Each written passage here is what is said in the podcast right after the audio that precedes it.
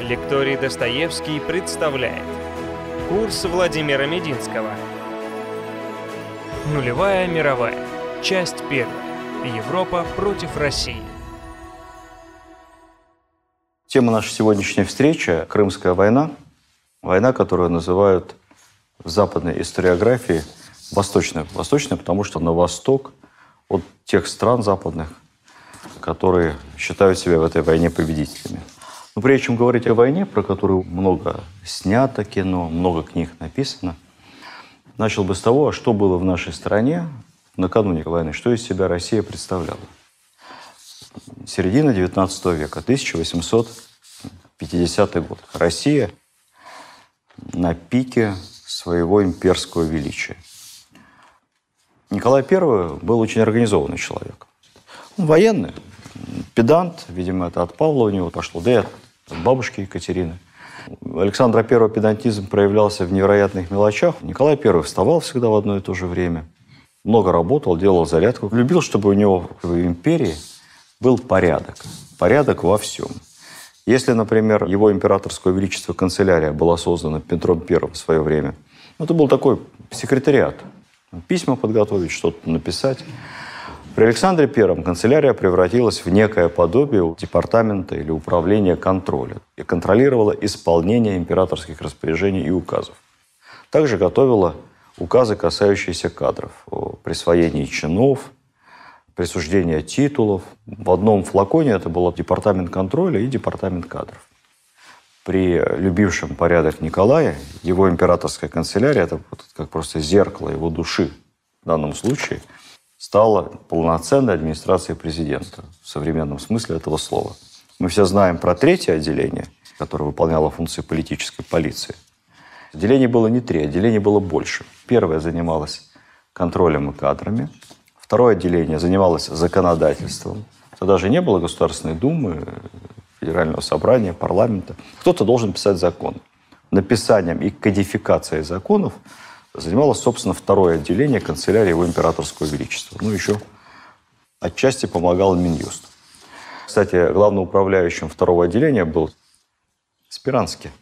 Тот самый Спиранский, возвращенный из ссылки и поднявшись обратно, ну, не на самые вершины, но довольно высоко во властной иерархии. Тот, который занимался всеми либеральными реформами при молодом Александре. Третье отделение – это политическая полиция и жандармы. То есть это функции современного ФСБ, раньше НКВД, ГПУ, ВЧК. Наверное, функции значительно шире, чем у ФСБ на самом деле. Я их мог бы перечислить, вы удивитесь. Наверное, будет отдельная лекция, посвященная третьему отделению. Там много всего забавного. Она вообще такая юмористическая. Вы даже себе представить не можете делами, которые занималась политическая полиция времен Николая. Честно, знаете, какая была? Всех силовиков центрального аппарата под руководством Бенкендорфа, всесильного, стоящего, как писал Герцен, вне закона и над законом. Ну, у него был исполнительный аппарат, как бы сейчас сказали, это жандармы. Назывался отдельный жандармский корпус, он подчинялся главе третьего отделения. В одном лице он же шеф жандармов. Они носили голубые мундиры такие красивые, отличались от армейских и следили за всем. Жандармский корпус был 5000 человек на империю. А центральный аппарат Лубянка, знаете, сколько составлял? Он невероятно разросся к концу царства Николая. Все-таки 30 лет, видимо, ему там Бенкендорф, а потом Орлов, другой руководитель третьего отделения. Племянник Гриша Орлова, фаворита Екатерины. Писали ему докладные, что людей не хватает, завалены бумагами, дела, допросы – чем они там занимались, явки, пароли. В процессе царствования за 30 лет штат третьего отделения всесильно удвоился и достиг 70 человек. Четвертое отделение, оно занималось социальными вопросами, благотворительностью, вопросами женского образования. Пятое отделение занималось государственными крестьянами. Был такой замечательный либерал, очень эффективный министр, совершенно неизвестный сегодня, граф Киселев – он провел замечательную реформу государственных крестьян, которая потом предопределила во многом развитие капитализма в России. Из этих крестьян вышли успешные предприниматели. Они были уже лично свободны еще до отмены крепостного права, и их численность, в общем, была сопоставима с численностью крепостных. И последнее, шестое отделение занималось вопросами Кавказа. К тому же еще третье отделение выполняло функцию Центра исследования общественного мнения. Такой был ВЦИОМ современный. Они смотрели, что думают на местах, ну, как могли, опрашивали кого-то, и писали ежегодные доклады императору об умонастроениях в обществе. Хотя отчеты писали очень интересные, но, скажем откровенно, правды не говорили. И как покажет начало Крымской войны, представление у императора, он был умный человек, и въедливый, и вникал во все. Но представление о состоянии дел в империи у него было не очень. Внешне казалось все красиво. Никакой оппозиции нету. Все его поддерживают.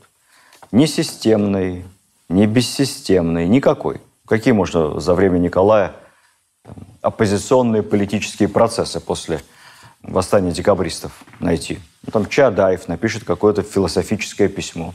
Но он парень вообще был такой пессимистически настроенный. Все ему не нравилось. Все пришли в ужас от этого письма. Хотели в Сибирь отправить, потому что оскорбляет веру царя и отечества, подрывает национальный дух. Журнал закрыли, редактора сослали куда-то, а затем цензора уволили, который пропустил это письмо. А что делать с Чадаевым, с автором? Ну, тоже хотели в Сибирь, но злой Бенкендорф за него заступился. Сказали, да какой Сибирь? Он же просто больной. Нормальный человек такой написать не может. Давайте его объявим умалишенным. Выглядит красиво и вроде как не обидно. Но объявили его не умалишенным, а ментально нездоровым, как бы сейчас сказали. Что вы думаете, с ним сделали? Смирительные рубашки, пытки током в сумасшедшем доме. Ему рекомендовали воздержаться от холодного петербургского воздуха, то есть это сидеть э, дома называется. Такая мягкая форма домашнего ареста. Не очень долго он сидел дома. с ежедневным обязательным посещением врача за казенный счет.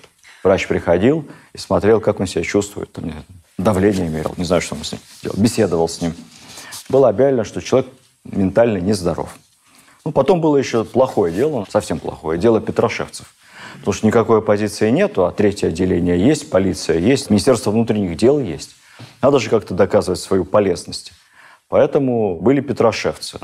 Какие-то приходят в голову ассоциации в связи со словом Петрошевцы? Наверняка. Кто сказал Достоевский? Молодцы. Достоевский, конечно. Достоевский был одним из членов кружка Петрашевского. Ну, на самом деле, кружков этих было несколько, только одним из них руководил Петрашевский. Просто так назвали, обобщили, как декабристы. Это не было единой организации. Петрашевский был воспитанный, хорошо образованный, молодой человек, ему лет 30 еще не было. У него папа знаменитый врач, хирург. Большая квартира в центре Петербурга. Папа умер, квартиру оставил по наследству. Сын работает в МИДе. Хорошая работа. Закончил Царскосельский лицей. Элита. Вот на квартире собирались друзья и за ужином обсуждали разного рода идеи социалистические. Здорово было бы, чтобы все жили вместе, дружно, коммунной. Петрашевский даже попробовал у себя коммуну построить в имении, в дворянин.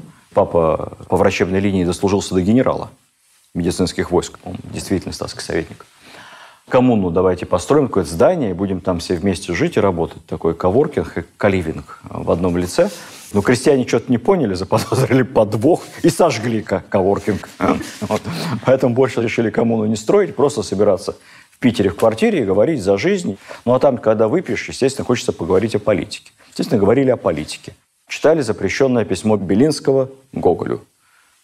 Гоголь написал консервативное, как мы помним с вами, весьма произведение. Белинский его раскритиковал.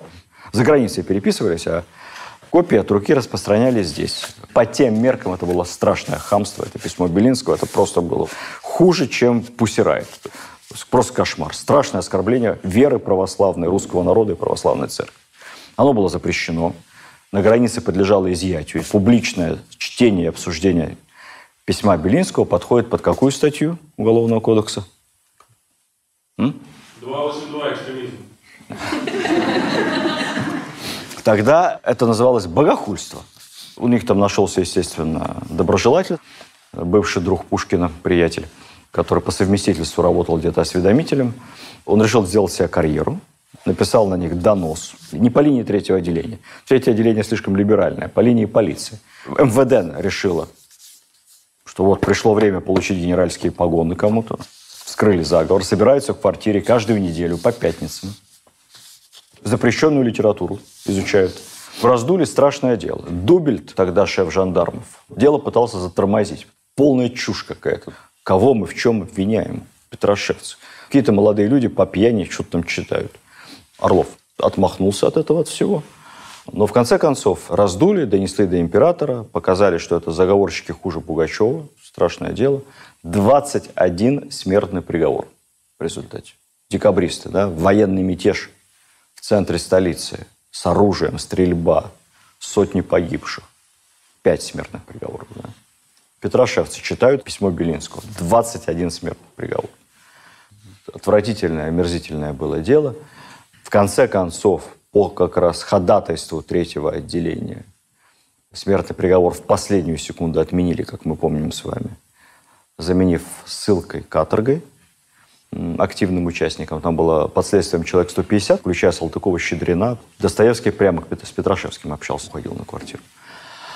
Декабрь построили на плацу, помост деревянный, три столба таких, только поменьше.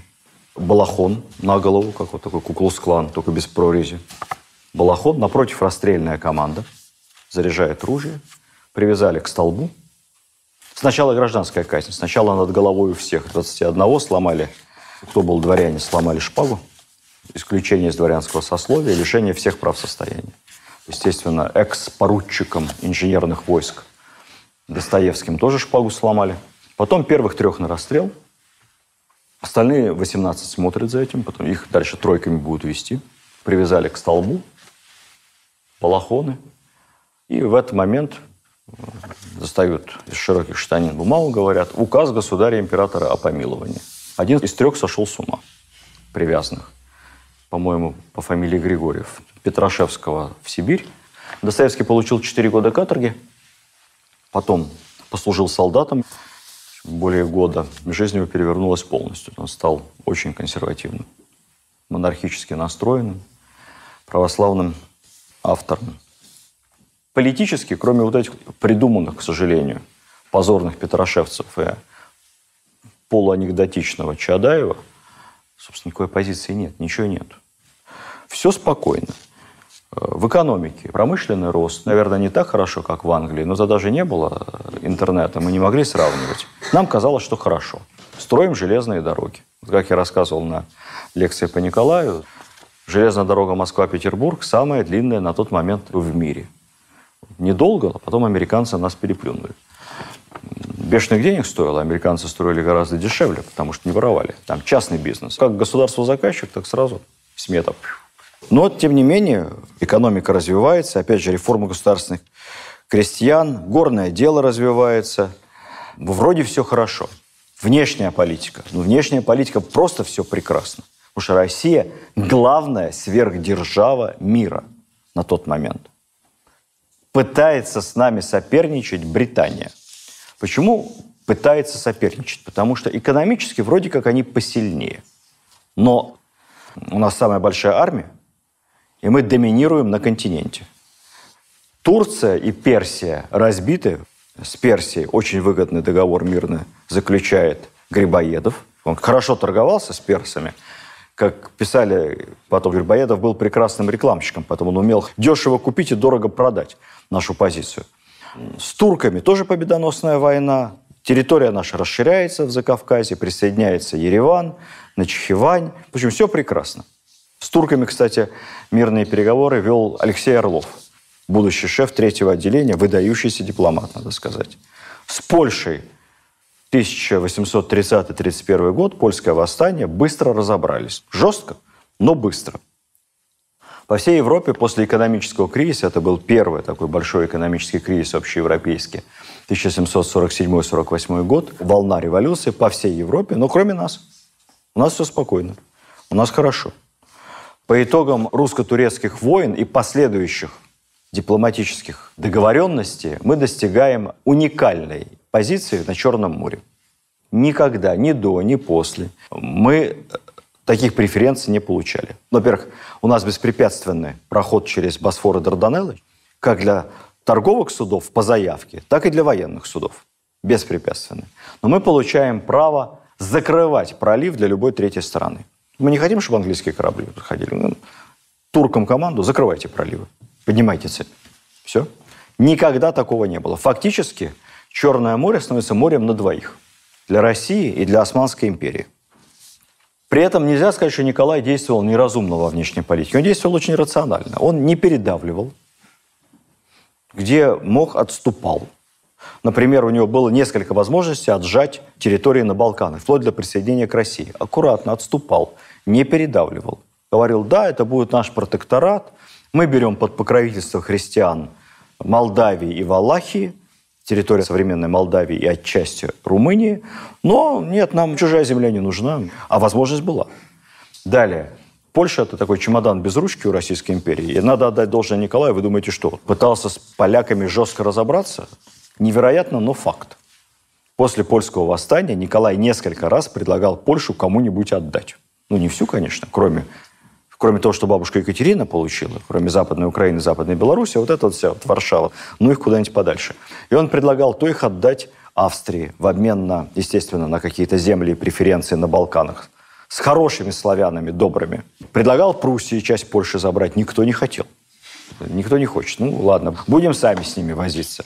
Более того, Николай проявляет большую гибкость во внешней политике. Мы с турками воюем без остановки со времен золотоордынских времен. В зале, если кто ходил на экскурсии, есть прямо такая отдельная экспозиция «Битва при Молодях». Она гораздо важнее, чем Куликовская для русской истории. Подзабыли немного. Плюс времена Ивана Грозного, они всегда были непопулярны в части популяризации.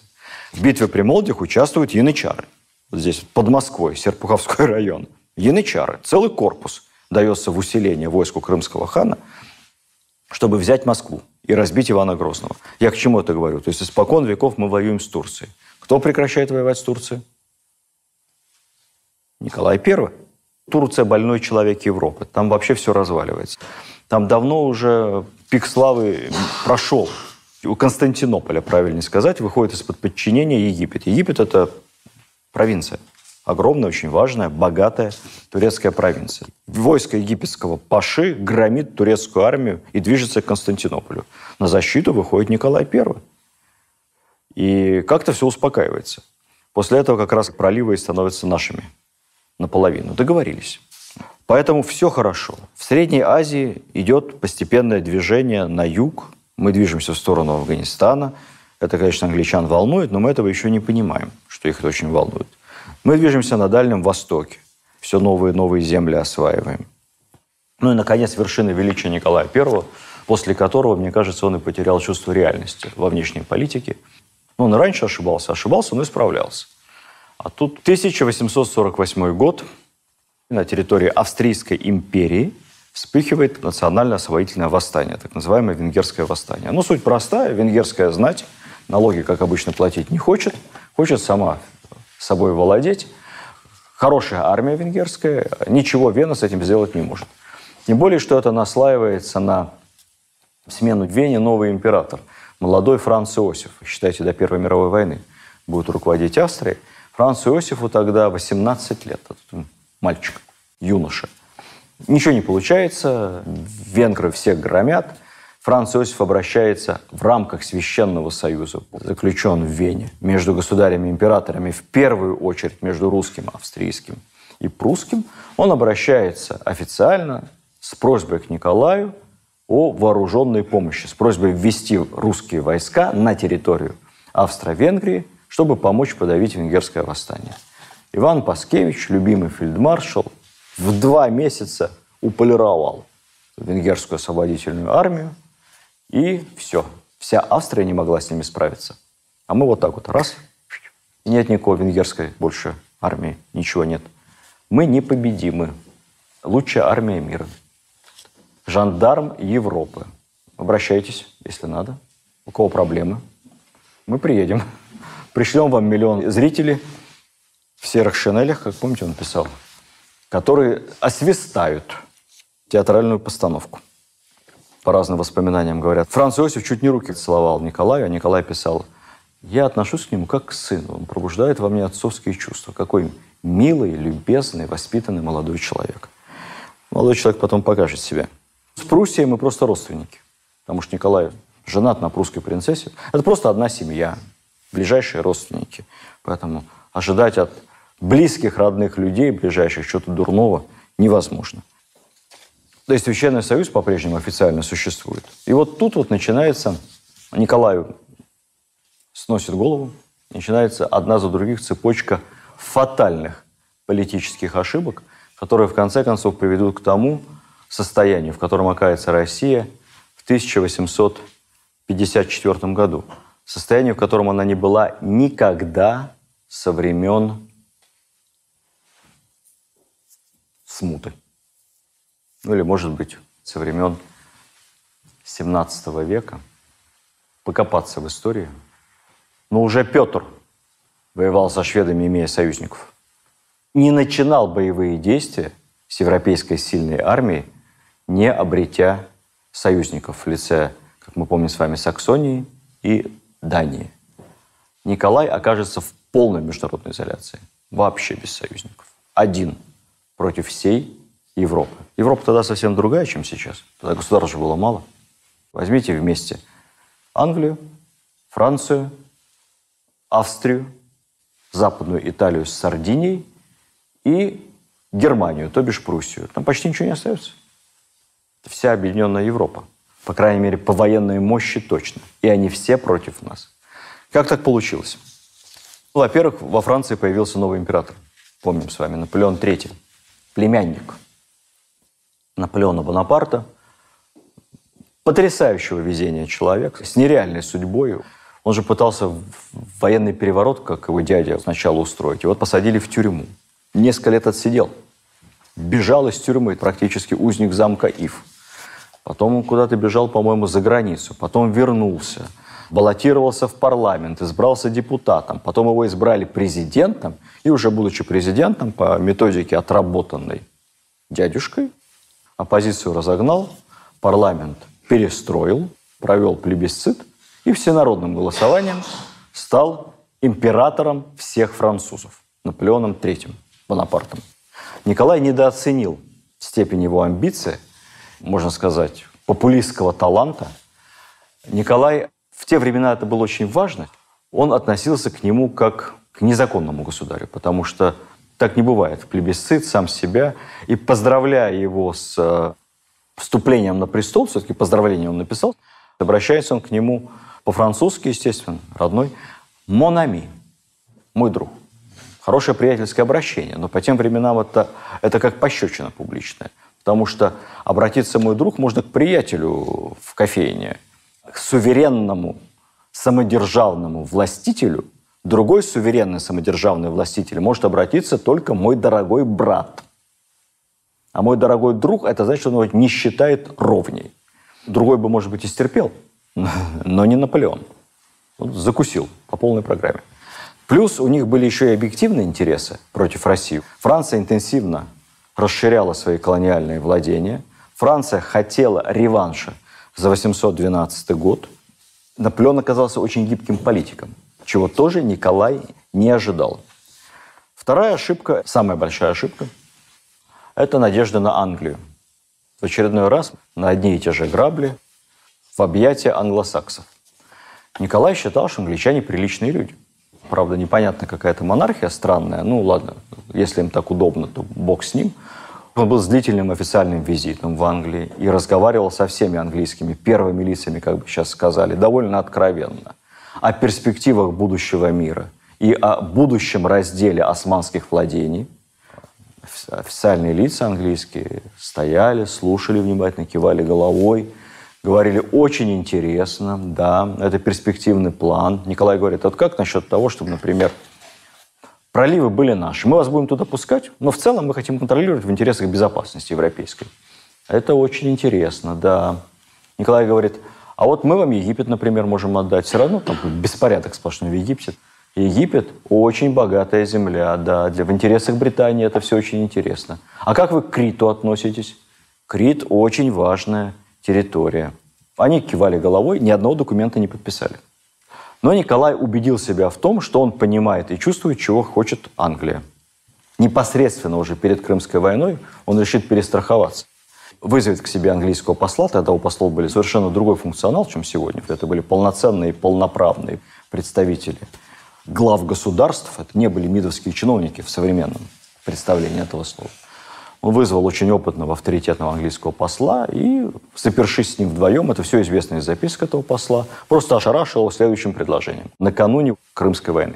Вы подозреваете нас в стремлении разрушить и уничтожить Турцию. Это не так. Мы заинтересованы в Турции, чтобы она сохранялась как государство. К сожалению, сохраниться Турция как государство в нынешних границах не может.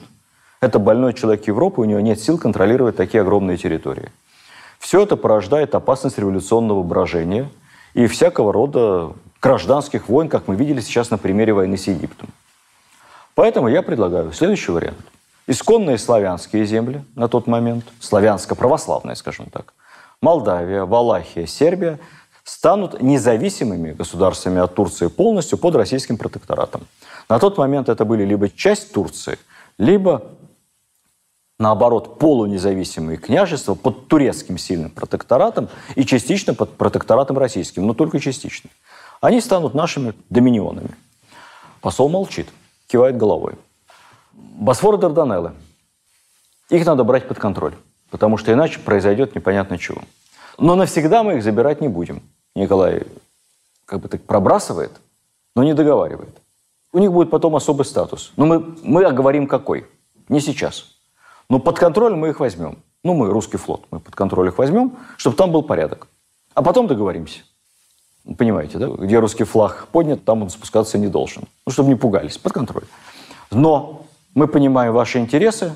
Египет и Крит будут английскими. Забирайте их целиком себе, прямо как, как часть Британии.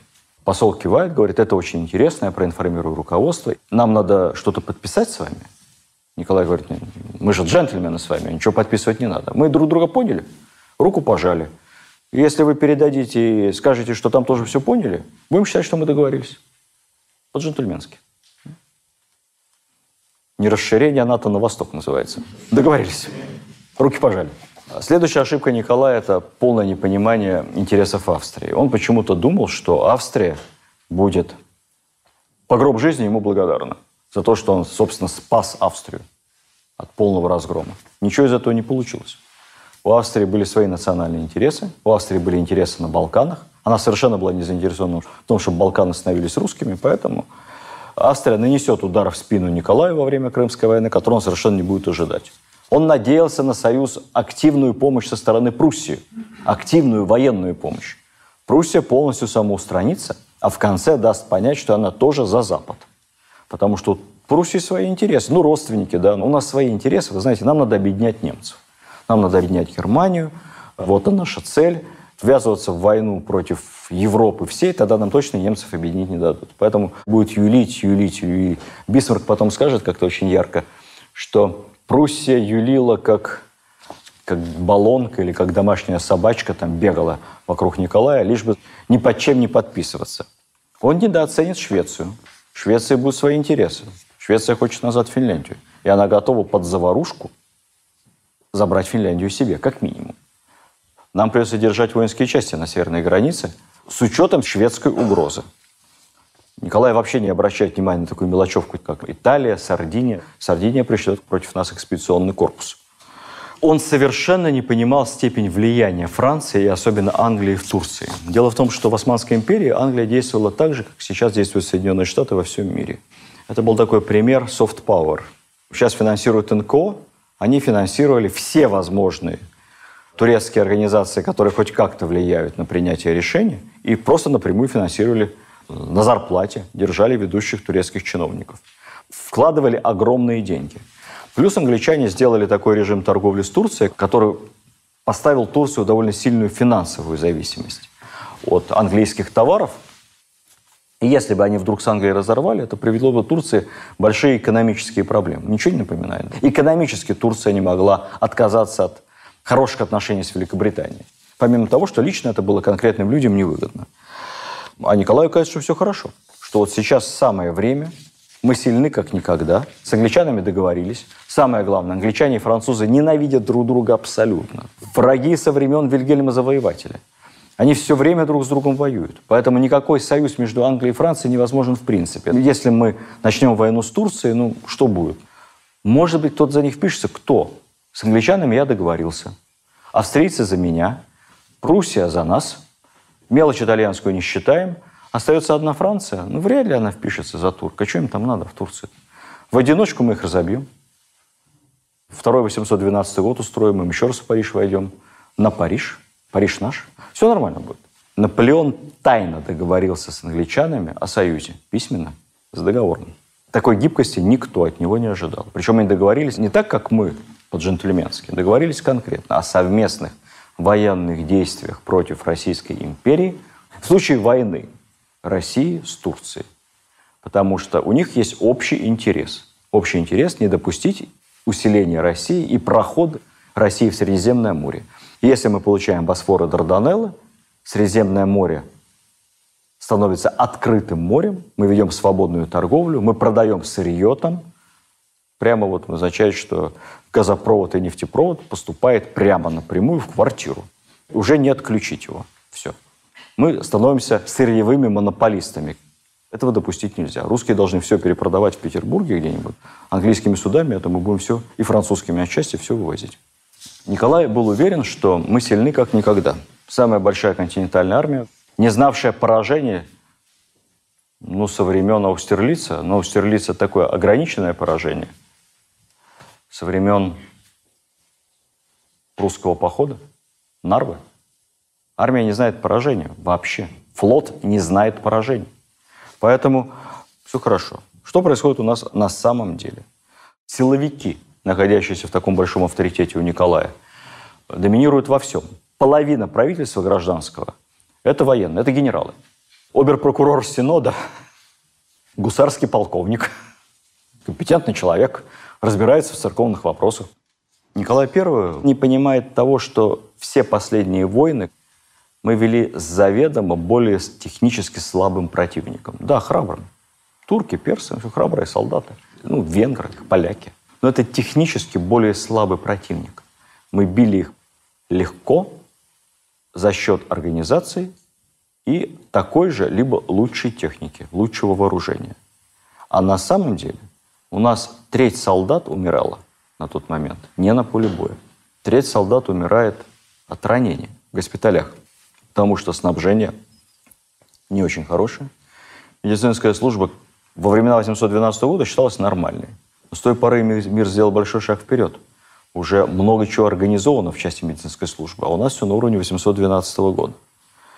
Снабжение, медицина, транспорт. Англичане построят в Крыму молниеносно, как Павка Корчагин, железную дорогу.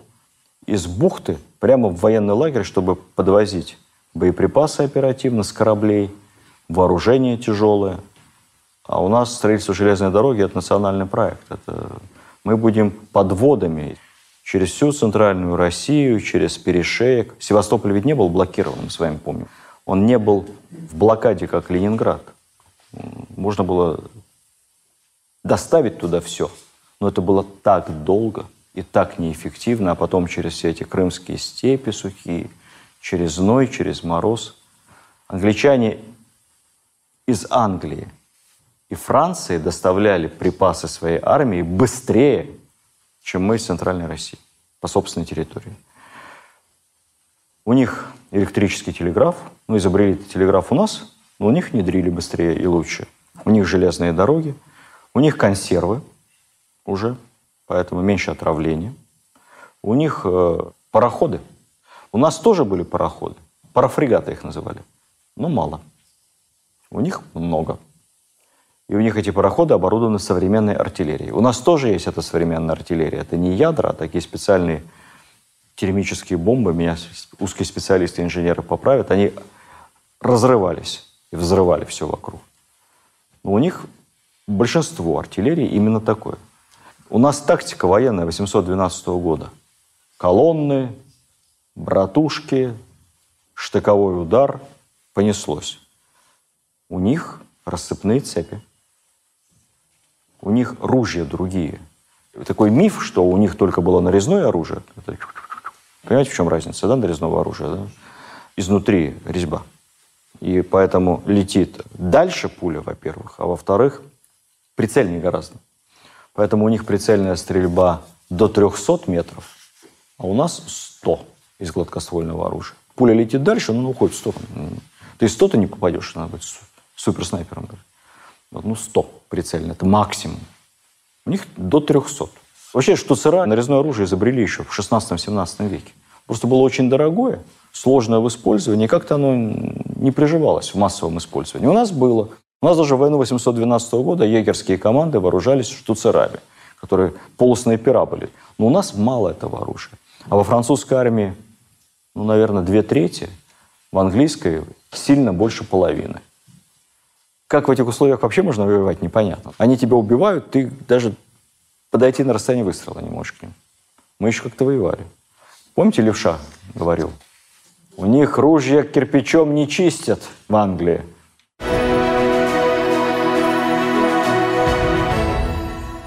Это вообще была война совершенно нового типа.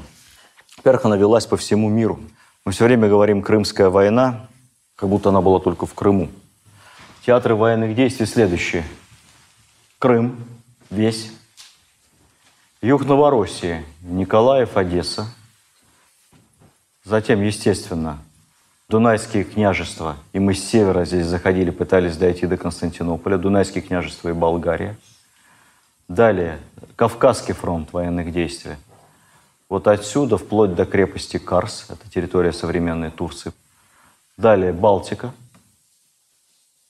Кронштадт, Аланские острова Свеоборг, Белое море, побережье, где сейчас Мурманская область, Соловецкий архипелаг, устье Двины, Архангельск, Камчатка, Петропавловск-Камчатский, Сахалин, в районе устья Амура. Ну, еще были гонки по Тихому океану, это я потом о них расскажу. Смотрите – и, конечно, инфраструктура империи этого не выдерживала. Почему называют эту войну мировой или там предмировой? Вот я придумал в свое время такое название. Может, не я придумал, но мне кажется, что я придумал. Нулевая мировая. Мы даже сняли интересную драму в нескольких сериях. Почему нулевая мировая? Потому что, во-первых, вовлечены все крупнейшие державы мира, европейские, плюс Турция. А во-вторых, она идет практически везде. Совершенно другая роль тыла, не так, как раньше. Новый флот, роль пароходов, новые коммуникации. Ну, это как Starlink сейчас, так и тогда. Они подводный кабель протянули из Крыма 400 километров, чтобы быстро сообщать в Европу, донесение, получать информацию обратно.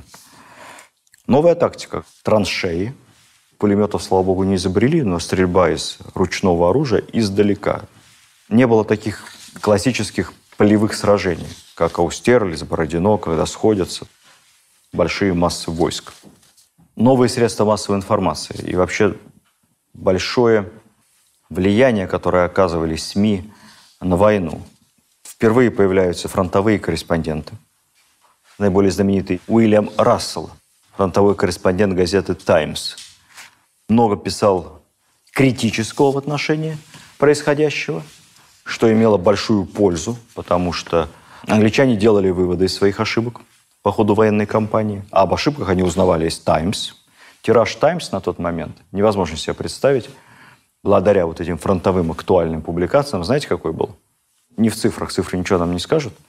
Тираж «Таймс» превышал тираж всех английских газет крупных вместе взятых. Вся пресса делилась на две части. Сейчас такого нет нигде. «Таймс» и все остальные. У нас тоже были фронтовые корреспонденты. Наверное, одного из них вы даже знаете. Правда, не печатали актуальных репортажей, но печатали с некоторой задержкой художественные репортажи фронтовые его. Да, да, да, поручик Толстой, артиллерийский офицер, фронтовая проза, то, что он писал. Другим популярным фронтовым корреспондентом был еще молодой человек по фамилии Столыпин – предок. Наши вообще гравюры делали массовым тиражом и распространяли их в войсках, ну или на гражданке. А у англичан и французов была фотография. Они уже публиковали фотографии. У нас фотографий еще не было. У них появились первые фронтовые фотографы. Огневая мощь совершенно другого качества. чем было раньше, причем благодаря хорошему тылу и снабжению, к сожалению, у наших противников огневая мощь нарастала от месяца к месяцу. То есть обстрелы Севастополя с каждым разом становились все тяжелее, все более разрушительными. А у нас огневая мощь падала. У нас к концу Севастопольской кампании просто закончились снаряды. Все. Артиллерия стояла без ядер, без бомб, пороха не хватало. Соответственно, вот эти коммуникации обеспечивали возможности мобилизации. Если мы берем с вами один наиболее известный участок боев Крым, в начале осады Севастополя, сентябрь 1954 года, объединенные силы 65-70 тысяч союзников. Через год 200 тысяч. То есть у них все время пребывали подкрепления. У нас тоже пребывали, но не в таких масштабах. Мы все время сильно проигрывали им численно. У них подавляющее преимущество, помимо техники, вооружения, всего, коммуникации, в живой силе, подавляющее. У нас было мобилизовано, мобилизация не тот слово, наверное, рекрутский набор, 300 тысяч. Даже не успели дойти до Севастополя. Пока собрали, пока одели, пока обули, пока и вооружили, как-то обучали. Из этих 300 тысяч, по-моему, до Севастополя дошло буквально тысячи. В общем, это была совсем другая война.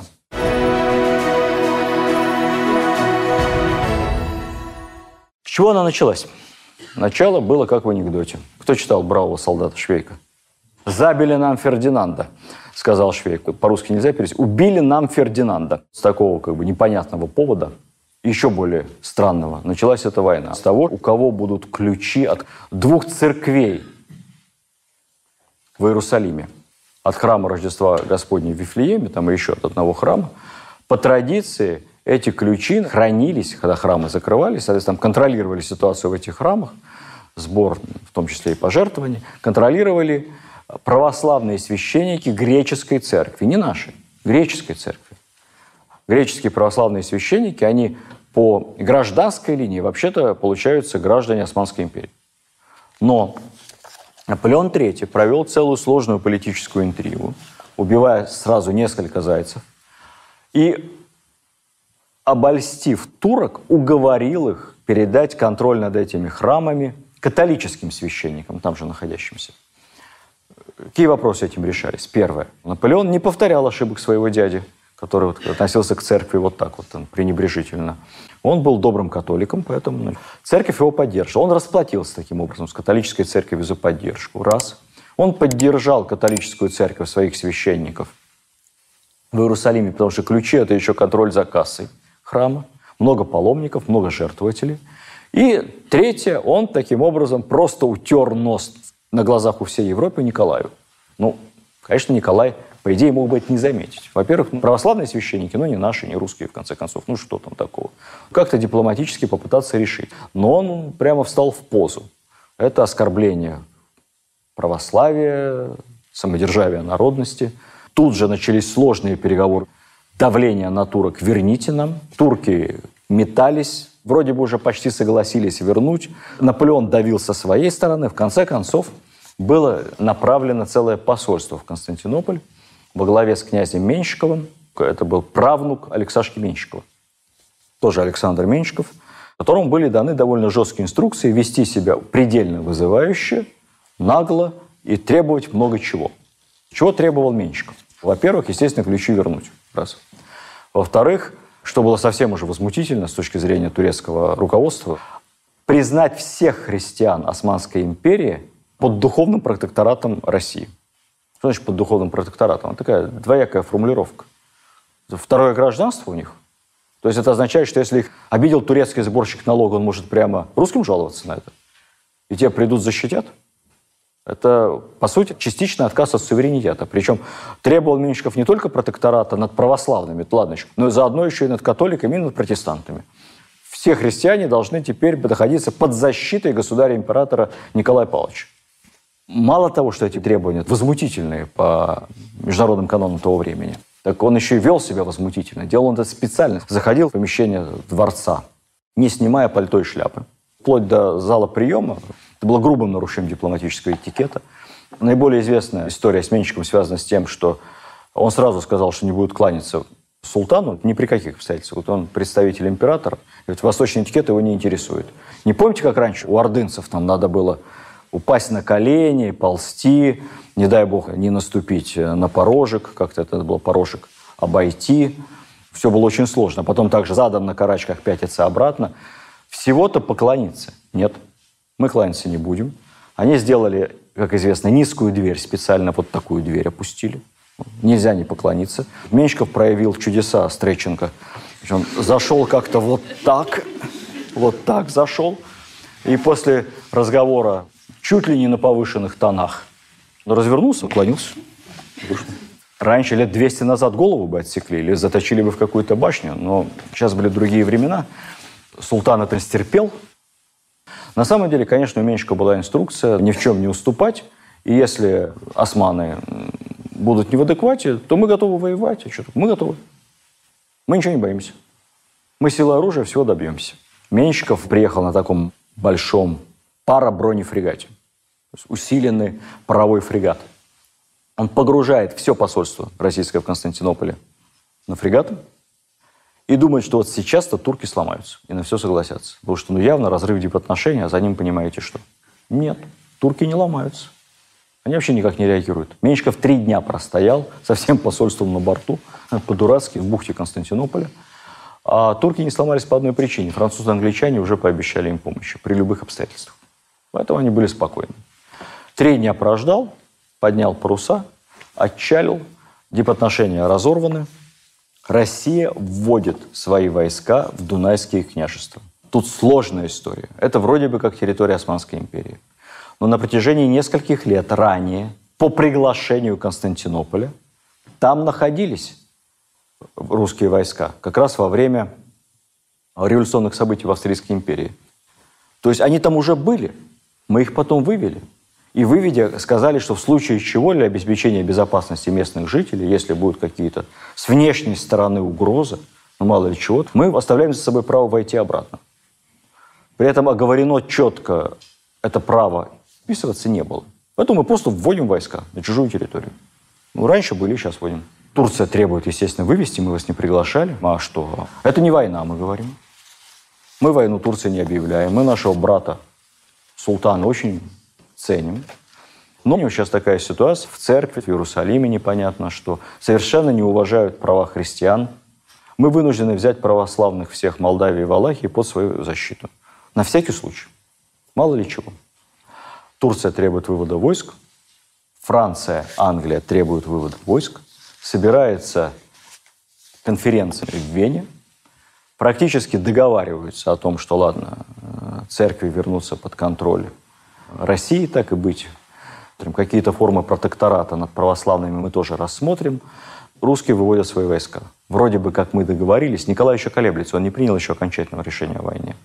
Мы соглашаемся, ладно, если все будет хорошо, мы войска выведем – такие Минские соглашения. Территории возвращаются к Турции, но они уважают права православного населения.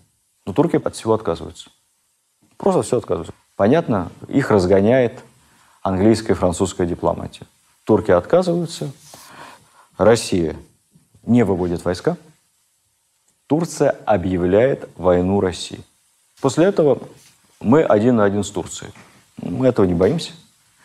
Начинается все как в древности, с поединка Пересвета с Челубеем. 5 ноября 1853 года состоялся поединок двух парафрегатов, русского и турецкого. Это первый в истории бой непарусных судов. Дуэль. Русский парафрегат Владимир, символическим названием, разгромил и заставил спустить флаг турецкий фрегат. Команда сдалась. Мы праздновали победу. Не проходит и нескольких буквально дней, как знаменитая победа адмирала Нахибова в Синопе. Что такое Синоп? Синоп – это старый греческий город. Если вы себе представите, это прямо напротив Крыма, северное побережье Турции. Очень удобная гавань. Мы получаем информацию, что в Синопе собирается большой флот, концентрируются войска, эти войска сядут на корабли и отправится большой десант в Крым. Ну зачем это дожидаться? Можно атаковать прямо сейчас, прямо в месте сбора. И Нахимов со своим флотом атакует Синоп. Про Нахимова вам рассказывать, я думаю, не надо. Ученик Лазарева, участник кругосветных походов, бывший морской кадет, очень храбрый офицер, холостяк. Ничего, кроме флота и службы у него нет. Он даже зарплату свою, сколько тратит, остальное раздает матросам, раненым, помогает кадетам. Это любимец моряков. Нахимов блокирует в Синопе турецкий флот, как когда-то Алексей Орлов. Помните Чесменское сражение? Блокировал турок. Турки находятся под защитой береговых батарей. Им кажется, что они отобьются, но у нас лучшая подготовка моряков, у нас выучка, у нас хорошие командиры и у нас лучшая артиллерия. Поэтому, несмотря на всю помощь береговых батарей, мы пух и прах уничтожаем турецкий флот, заодно подавили все эти береговые батареи. Полная фиаско. Мы сожгли весь турецкий флот дотла. Один корабль спасся. Один парафрегат каким-то образом, пользуясь скоростными данными, сбежал. Весь остальной турецкий флот дотла сожжен. Поэтому мы не знаем количество погибших турок. Кого могли, мы спасали. Кто-то доплыл до берега, все остальные погибли. Это тысячи матросов. Адмирал попал в плен турецкий. Наш погибший 40 человек за все сражение. Блестящая совершенно победа. Последнее в истории большое сражение парусного флота. Нахимов получает за это святого Георгия второй степени. Почти самая высокая награда для военных той поры. Полный георгиевских кавалеров с вами всего несколько человек на всю нашу русскую историю. Нахимов проявляет чудеса храбрости. Он на протяжении всего Синопского сражения лично руководит, находясь на капитанском мостике флагманского корабля. И вот в таком триумфальном настроении мы входим в 1854 год. Весной начинается Дунайская кампания. Наши войска движутся в сторону Константинополя. Ну, наверное, если бы наша сухопутная кампания прошла быстро и эффективно, все бы обошлось. Но мы застряли хорошо укрепленной крепости Силистрия, укрепрайон, выражаясь современным языком. Мы долго осаждаем, неудачно штурмуем. Обвиняли в этом Паскевича, который уже постарел, потерял былую прыть. Паскевич действует очень осторожно. Обойти Силистрию и пойти дальше, двинуться на Константинополь он боится, потому что останутся в тылу турки. Плюс он очень боится, что австрийцы к этому моменту уже объявившие о враждебном нейтралитете, в любую секунду ударят в спину. Поэтому Паскевич топчется у Силистрии, мы несем там большие потери, проявляем чудеса храбрости, зачастую абсолютно ненужные. Вот известная история есть с гусаром Карамзиным. Обращаю ваше внимание, примерно такая гусарская форма. Вот Далман, младшего унтер-офицера гусарского. По современной аналогии это сержант. Елизавет Градский, гусарский полк, подлинный экземпляр – Тогда гусарские полки назывались по городам, в основном по малороссийским. Был Мариупольский полк, Сумской полк, Черниговский, Киевский и так далее, и так далее. Стоил денег, поскольку это унтер-офицер, у него шитье шелковое. Это нитки. У офицеров золотая нить. Полное мундирование гусара может стоить до 2000 рублей. И даже больше. 2-3 тысячи рублей. Я сейчас беру не цены Крымской войны, а чуть-чуть пораньше. Начало царства Николая Первого возьмем времена Лермонтова, он офицер, он щеголял, естественно, в золотом шитье, но, как мы с вами понимаем, то есть только благодаря богатым родственникам. Михаил Юрьевич мог себе это позволить, ни на какую офицерское жалование никогда в жизни он бы себя не экипировал. Для сравнения по поводу цен того времени, 2-3 тысячи рублей обмундирование гусара, если посчитать правильно это вместе с оружием и лошадьми. Объявление из газеты «Московские ведомости». 1800 год, 22 февраля, моменту Лермонтова инфляция процентов 50. Умножьте на полтора эти цены. Продается за излишеством дворовые люди, сапожник и жена его прачка. 500 рублей. Прачка хорошая, также шьет хорошо. Желающие обращаться на Остоженку, дом 309. Продаются три девушки, видные, 14-15 лет, ко всякому рукоделию знающие, кошельки с вензелями вяжущие. Одна из них на гуслях играет – Цена по договоренности. Арбатская часть, первый квартал. А вот продается 6 молодых лошадей, легких пород. Последняя цена 1200 рублей. Если помножить на инфляцию, стоимость одного гусарского мундира. Либо 4 сапожника. Кстати, лошади продавались по адресу этого дома, поэтому этим объявлением я заинтересовался.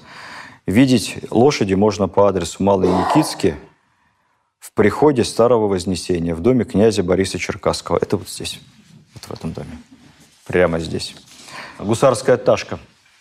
Сумочка знаменитая, которой гусары очень хвастались. Никакого функционала у нее не было. С вензелем Николая Первого. Как раз вот той поры.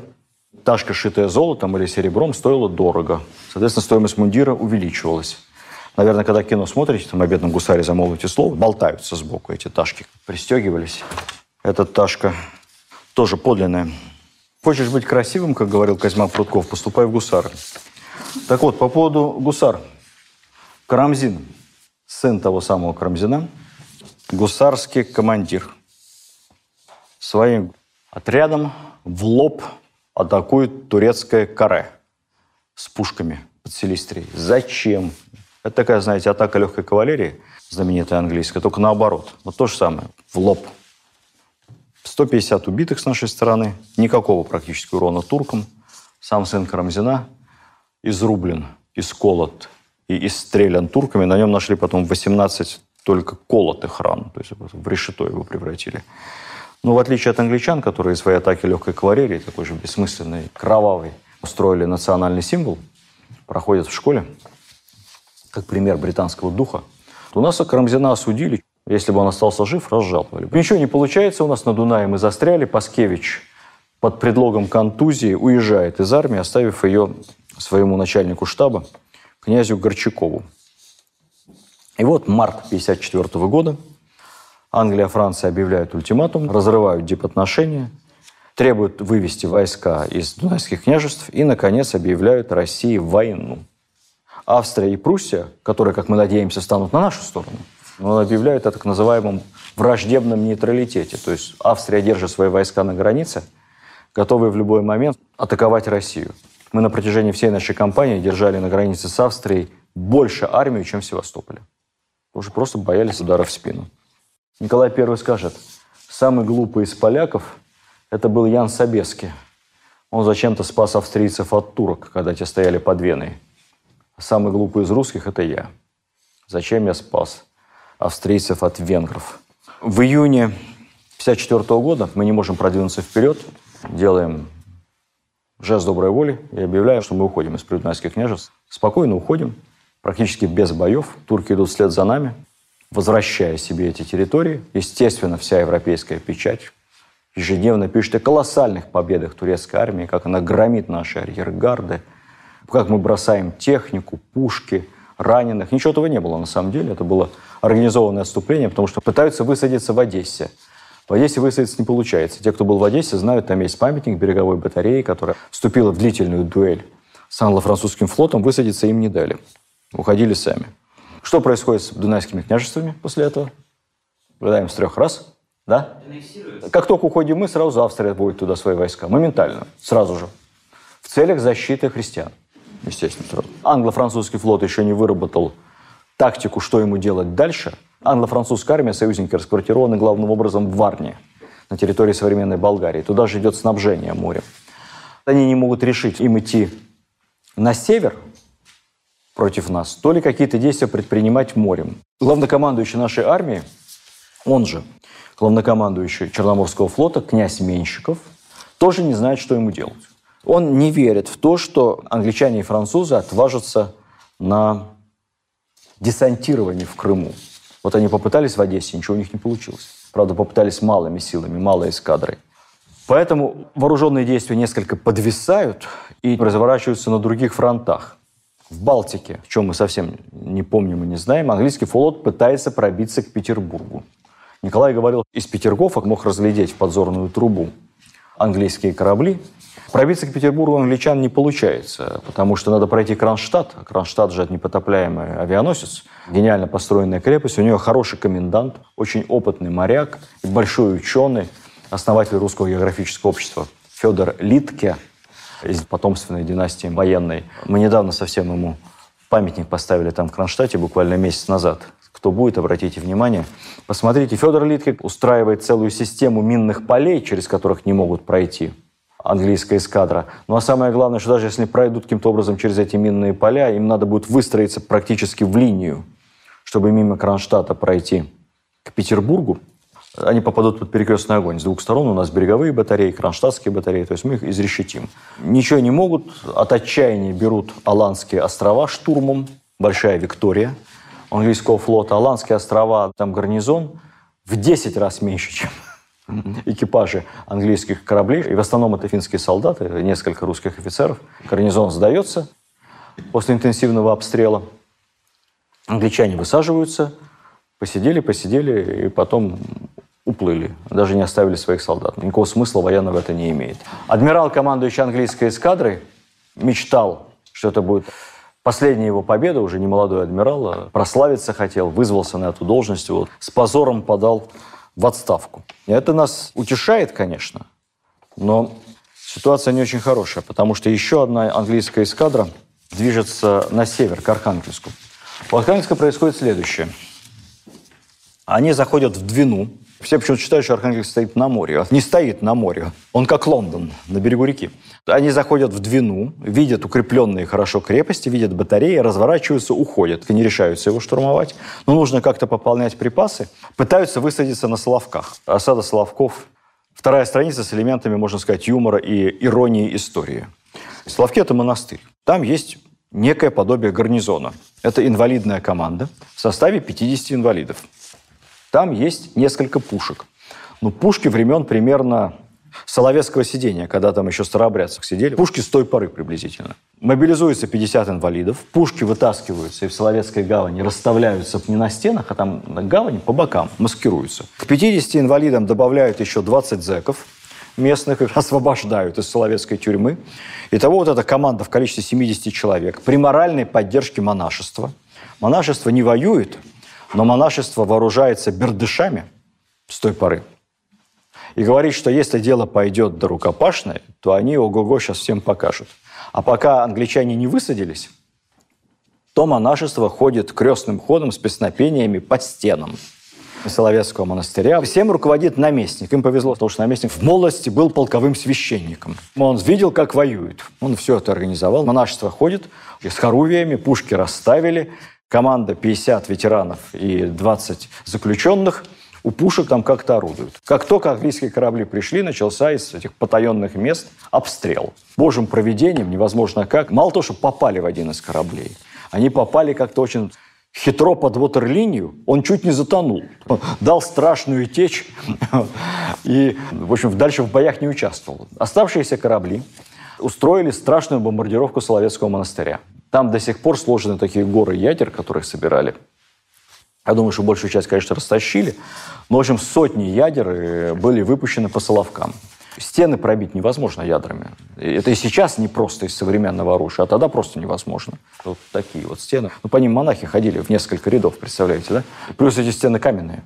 Ни одной человеческой жертвы. Вообще. Потом писали в реляциях в Петербург, что монастырь защитился, процитирую, «Божьим промыслом спасен». Ну, наверное, так и было, потому что ни одно ядро никуда не попало ни в кого. Хотя их много было выпущено. Ну, в общем, постреляли, постреляли. Один корабль чуть не утонул. Высадиться не решились. Слали петиции наместнику. Наместник отвечал, что нет, еды у нас нет, высаживаться не дадим, земля церковная, будем защищаться. Развернулись, уплыли. Самое забавное во всей этой истории то, что Славки место благословенное, даже не разговаривает громко никто. А последний раз стреляли, наверное, как раз в те времена, в Раскольничье. Поэтому там очень много чаек тысячи. И когда началась пальба, то все чайки поднялись и полетели в море. По пути опорожнились прямо на английские фрегаты. И, как пишут, невозможно было ходить по палубе. Просто все пришлось мыть, отмывать. Эскадра неудачницы, в общем вымостила зло на городе под названием Кола. Такой городок маленький в Мурманской области, недалеко от Мурманска, сейчас почти пригород. Мурманска, ну, тогда Мурманска не было еще. А Кола была. Я вот губернатору все предлагал в старые добрые времена подать в суд на известную американскую компанию, потому что бесплатное использование торгового знака. Городу этому лет 300, по-моему, или 400. Я уверен, что можно было что-то отсудить у них. В общем, они бомбардировали город Кола из всех своих пушек, город сожгли дотла, Город защищал небольшое количество инвалидов. Самое обидное, что сожгли две старинных церкви, шедевры деревянного зодчества 17 века масштаба Кишского погоста. Такие же огромные деревянные церкви, очень красивые, они есть на гравюрах. Ну, англичане все-таки не немцы, но тоже саксы, поэтому в отношении денег учет у них был. Они вели книгу доходов флотилии. Реквизирована лодка с мешками муки. Отобрали у кого-то. А в церкви изъята церковная кружка, полная монет. Материальные итоги этой экспедиции были невелики. Были бои. Весна-лето 54 года. Попытки прорыва к Николаеву. Николаев – большая ремонтная база для флота. Пытались туда прорваться. Минные поля очень хорошо установлены были. Ничего не получилось. Тогда немножко попиратствовали вокруг, вошли в Азовское море. Дурная там история. Просто обстреливали мирные поселки, потопили несколько рыболовецких шхун.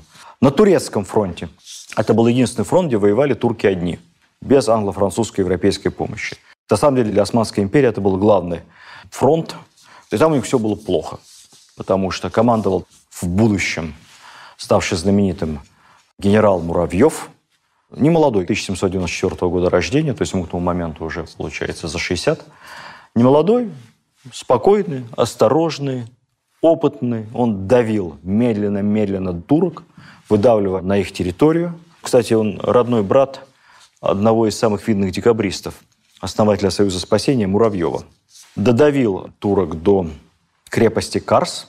Карс – ключевая крепость в этом регионе, как Силистрия на Балканах – не смог ее взять штурмом, долго осаждал.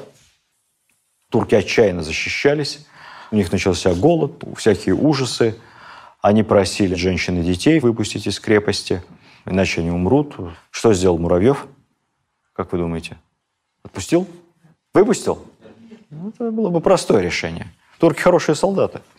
Выпустить женщин и детей значит оставить отчаянных османских пашей защищаться до последнего. Он сказал, что он милостливо будет им помогать. Все женщины и дети могут приходить днем в лагерь, он их кормит и отправляет на ночь обратно в крепость. Уговаривайте мужей сдаться. Немного забегу вперед, потому что больше мы к этой теме возвращаться не будем. Кавказский фронт – это успешный фронт Восточной Крымской войны. В конце концов, крепость Карс пала. Это был нашим самым большим успехом на Кавказе. Мы заняли существенную турецкую территорию. Муравьев стал Муравьевым-Карским. Двойная фамилия. После капитуляции Муравьев уже кормил, лечил и женщин, и детей, и турецких солдат, офицеров. Всем офицерам было разрешено даже оставить сабли при себе. Ну, почетная капитуляция. Поэтому здесь у нас был успех. Ну, это произойдет уже в ноябре 1955 года после падения Севастополя.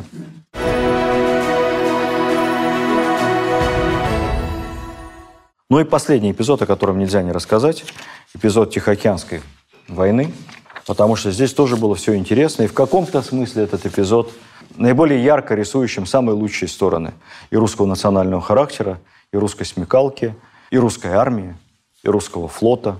Он короткий, но не менее героичен, чем оборона Севастополя. Я все читаю. Интересно, что под руки попадается. Вот я когда читал про Крымскую войну у Бориса Чертишвили, ну, он, естественно, очень критично пишет про Николая, но вот ни слова ни о чем хорошем. Вот все, что я вам рассказал, там про Соловки, про Архангельск. Ну, Карс упомянут. Нельзя не упомянуть, потому что мы потом его поменяли на Севастополь. А про Тихоокеанскую войну два слова упомянул. Знаете, как учебник Джорджа Сороса про Великую Отечественную. Честно, подробно, два абзаца. Ничего. А там была очень интересная кампания. Дело в том, что это огромная, огромная территория, очень перспективная, очень малозаселенная.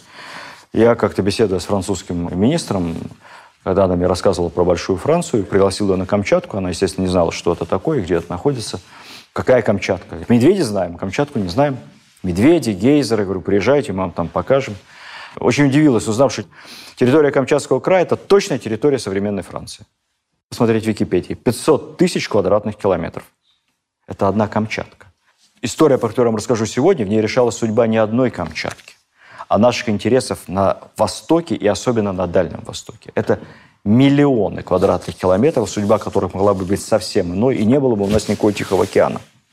Если бы, как говорится, не несколько смелых парней, в нужное время оказавшиеся в нужном месте. Это все происходит параллельно. Балтика, Соловки, Николаев, отход наших войск из-под Силистрии на нашу территорию из Придунайских княжеств, это все одновременно происходит. И в это же время разворачиваются события на Камчатке мы получаем информацию от американцев о том, что еще одна англо-французская эскадра собирается атаковать главный наш форпост на востоке, город Петропавловск. Идеальную сверхудобную гавань, Гавань по своим природным качествам – это еще один Севастополь. Я не моряк, моряки меня поправят с точки зрения защищенности. Уникальная природная гавань. Американцы сообщили нашему консулу в Америке, консул в Америке через российско-американскую компанию тут же передал нашему. Американцы в очень плохих отношениях с англичанами. Поэтому чем хуже англичанам, тем на тот момент лучше Соединенным Штатам. Они такие наши тайные союзники. Ну, правда, ничем не помогают. Американцы же изоляционисты тогда. Они ждут, чья возьмет. Если возьмет сторона русских, хорошо. Англичане им вот здесь вот. Если англичане, тоже неплохо, можно будет на востоке расшириться. Но они нас информировали, поэтому мы знали о том, что эскадра движется в сторону Камчатки. Рассылаются везде, где возможно, всяческие депеши. Один из наших самых больших на Тихом океане фрегатов. У нас там Небольшая эскадра, но довольно хорошие фрегаты. «Аврора» и еще несколько кораблей. Самый большой «Аврора» срочно направляется в сторону Петропавловска. На тот момент он находится в Перу. Идет полным ходом напрямую в Петропавловск. Как сообщили в Перу, не знаю, не докопался он. За ним немедленно отправляется погоня. Несколько англо-французских кораблей. Кто смотрел фильм «Хозяин морей» с Расселом Кроу? Хороший фильм есть про моряков. The Master of the Sea. Очень смешно смотреть на корабельный быт, потому что капитанская рубка Рассела Кроу относится к настоящей капитанской каюте той поры примерно как хрущевка к Эрмитажу по размеру.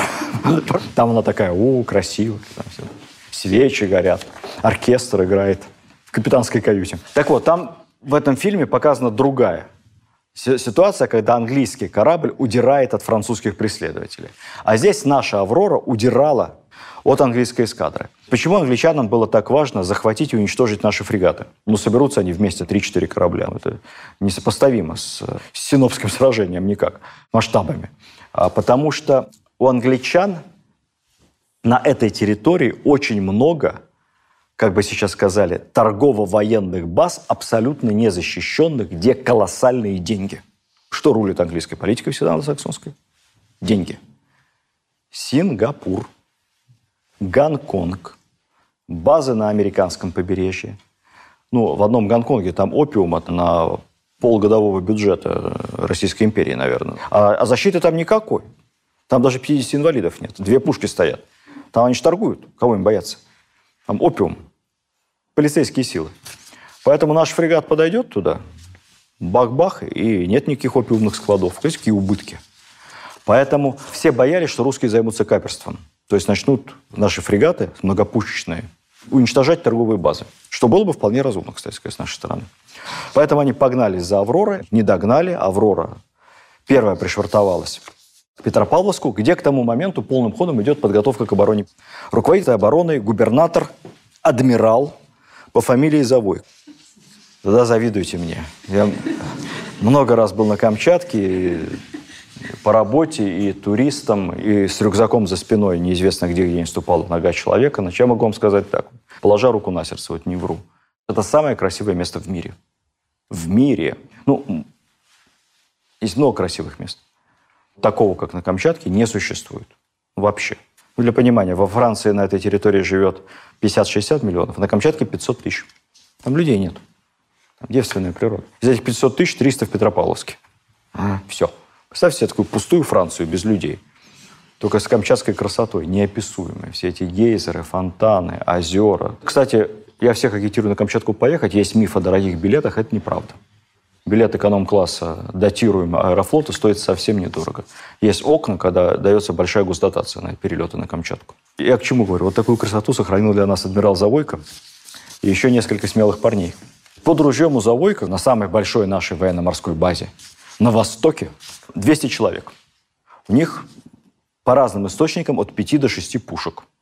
Все. К счастью, прибывает «Аврора» и еще один фрегат «Двина». Команды спешиваются, часть пушек усиливают батареи, хорошо организуют батарейную оборону в разных точках этой сложной бухты. Общее число профессиональных военных под ружьем становится почти тысячи человек, ну, правда, это вместе со всеми мобилизованными полицейскими, казачки там какие-то откуда-то взялись, тоже умеют оружие держать в руках, и охотники-добровольцы. Алиуты, которые белки в глаз, местные жители, довольно много было добровольцев. Всего около тысячи человек. Все наши силы на Камчатке на тот момент. Дальше я не буду рассказывать подробно, почитайте, это есть в художественной литературе довольно много, по-моему, и у Пикуля, и у Задорнова старшего есть. У Михаила Задорнова младшего замечательная миниатюра под названием «Морская пехота высаживается», английская, а на них бабы с вилами. Близко к истине, потому что женщины были на батареях, вместе с детьми и гибли вместе с детьми на батареях. Было несколько попыток штурма и высадки, были интенсивные обстрелы, подавление батарей.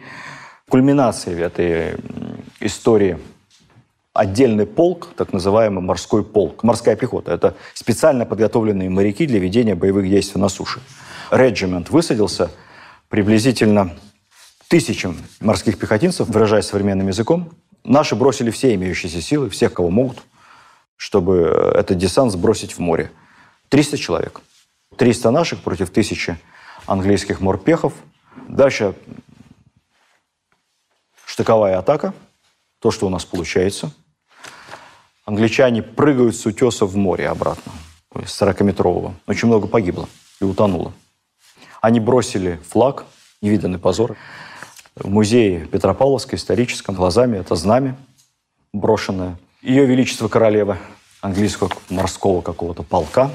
Десять офицерских сабель было брошено, ну, с саблями неудобно прыгать с утесов. Общие потери английского флота около 400 человек. Это вот те, которые неудачно прыгали в воду, те, кто погиб на утесе. Кое-кто погиб немного в артиллерийской дуэли. еще один баркас мы потопили десантно сразу удачным выстрелом. У нас непонятное число погибших, потому что мы рапортовали как-то о совсем небольшом числе. Я вам не верю в него, честно говоря. Всегда преувеличиваем потери противника, преуменьшаем свои, но намного меньше в любом случае, существенно меньше.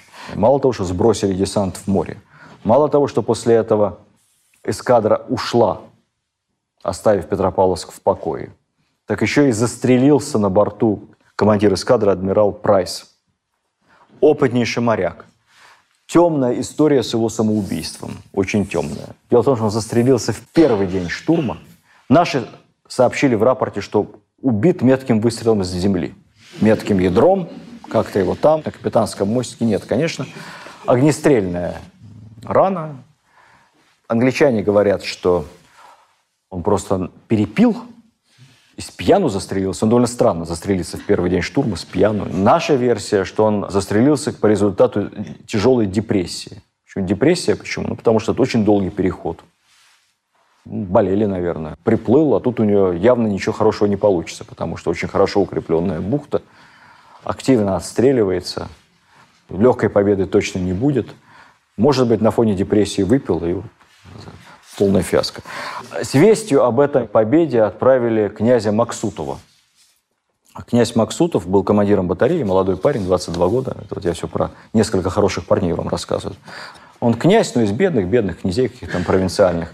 Все братья Максутовы служат на флоте, а на флоте, как мы помним, с вами служат самые бедные дворяне обычно. Это потомственная служба. В лейб-гвардию не пробиться, вот они идут на флот. Князь Максутов правится с донесением в Петербург, с победной реляцией. У него будет потом довольно счастливая судьба, он дослужится до адмирала, будет последним губернатором Аляски русской.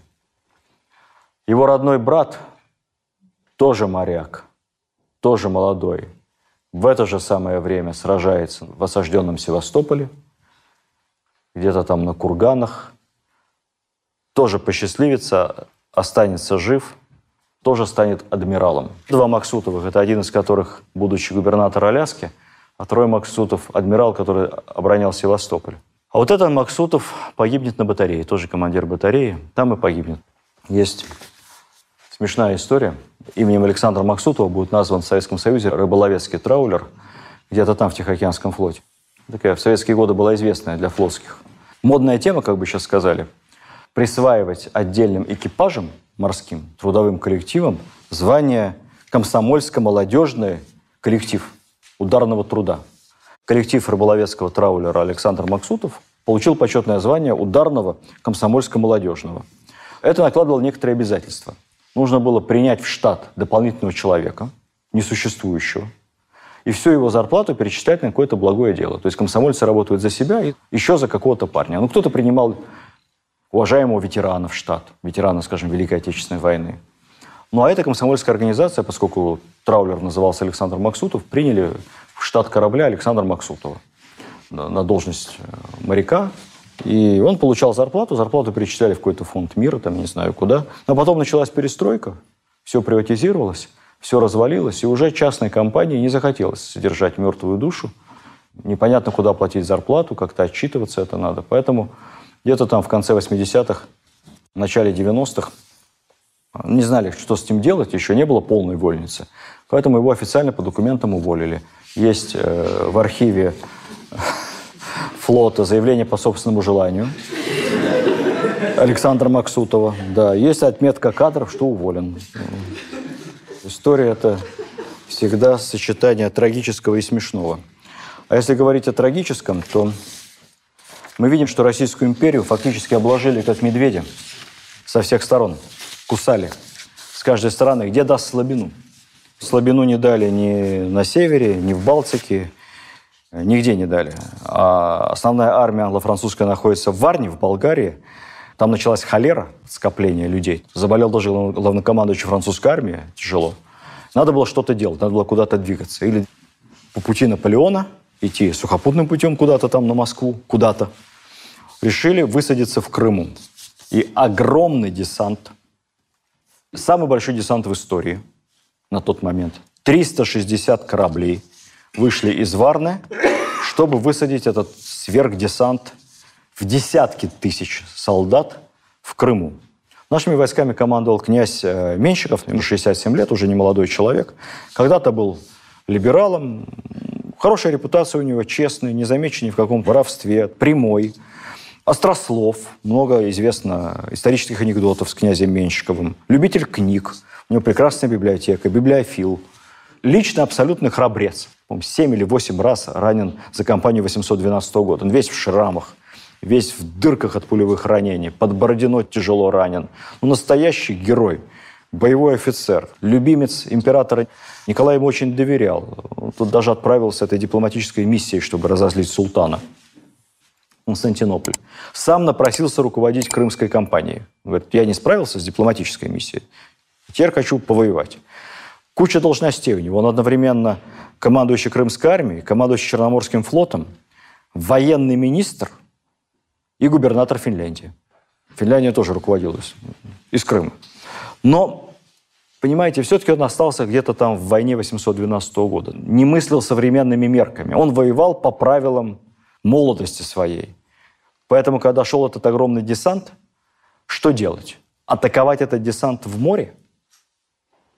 Но тут, слава богу, у нас опытные моряки, они сказали, нас просто уничтожат. У нас мало парафрегатов, потеря ветра, и они просто расстреляют нас и сожгут в упор. А у них много парафрегатов, у них лучше артиллерия. Поэтому нельзя давать современному флоту бой в открытом море. С этим Менщиков согласился. Но он не решился препятствовать высадке.